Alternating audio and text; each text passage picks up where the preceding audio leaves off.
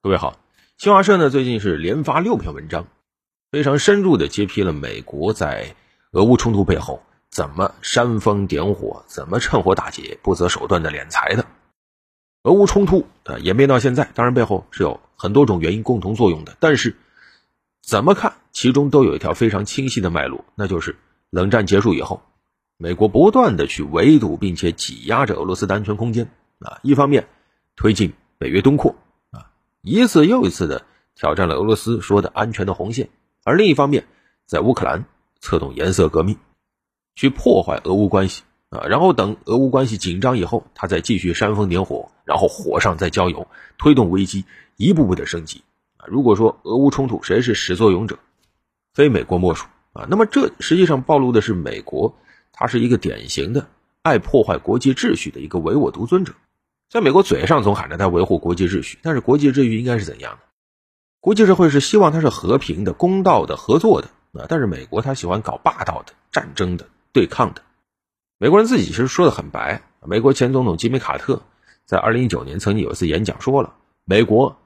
建国两百四十多年，只有十六年没有打过仗，这是绝对世界上历史上最好战的国家啊！以前的不说了，就是二战以后。”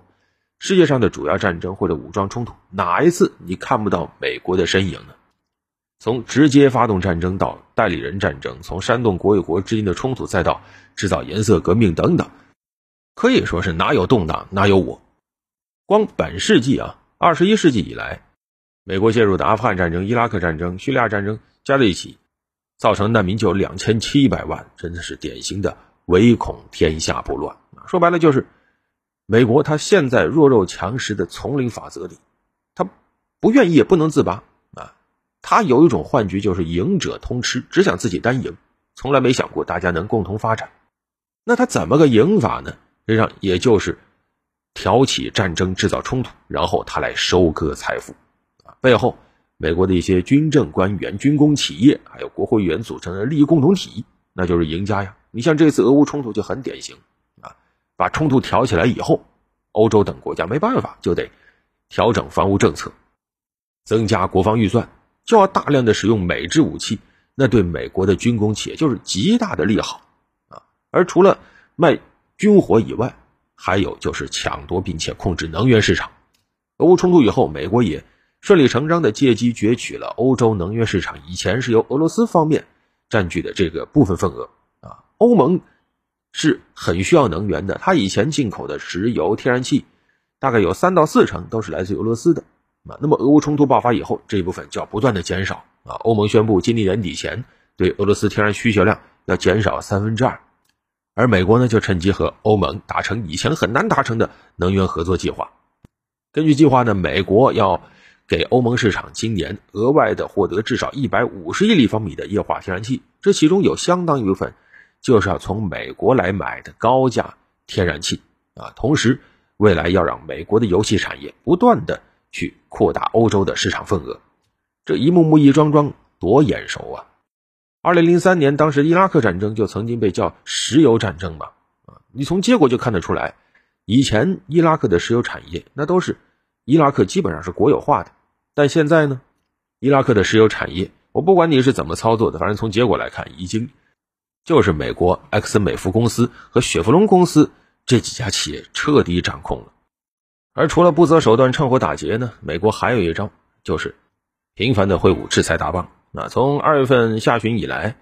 美国对俄罗斯是施展了全方面的经济制裁啊，一方面损害俄罗斯经济民生，同时呢，它对于全球的能源、粮食、金融市场都带来了冲击。而这美国已经做了很多次了啊，长期以来，美国是不断的。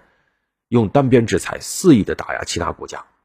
虽然他总是高呼口号，什么维护人权啊等等，但是往往他的制裁根本就是无视人权，而且甚至会酿成人道主义灾难。你比如说对伊朗，二零一七到二零二零年底，美国对伊朗的石油制裁导致出口减少了百分之八十以上，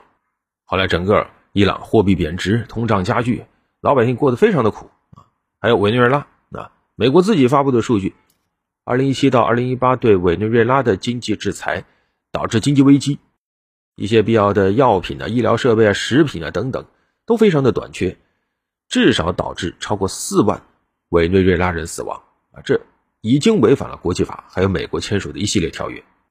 还有包括古巴啊，古巴今年二月份发表了声明，谴责美国六十年来对古巴实施的封锁，那是极不人道的经济战争行为，甚至新冠疫情下，他都阻拦其他国家向古巴捐赠防疫物资啊，还有阿富汗，阿富汗都苦成那样了，美国直接就把阿富汗在美国的资产给冻结了。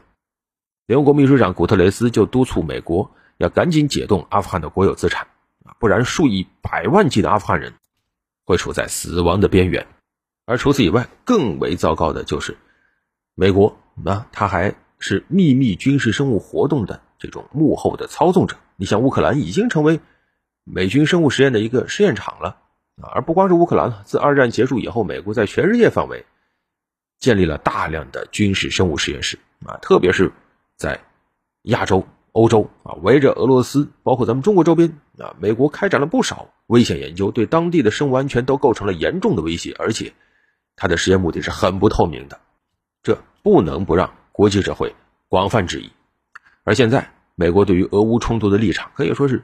散发着伪善的恶臭，煽风点火，乌克兰危机现在是不断的升级，俄乌冲突激化。俄乌下一步走向何方，现在还是未知数。但是已经有大量的平民流离失所，而在这个时候，美国基本上就是抽身事外，谁来接手这些烂摊子？谁来接收这些流离失所的平民呢？欧洲的国家，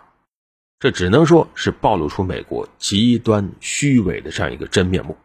只可惜，在美国强大的舆论攻势之下，这些真面目是很难被揭露出来的。好了，本期就聊这么多。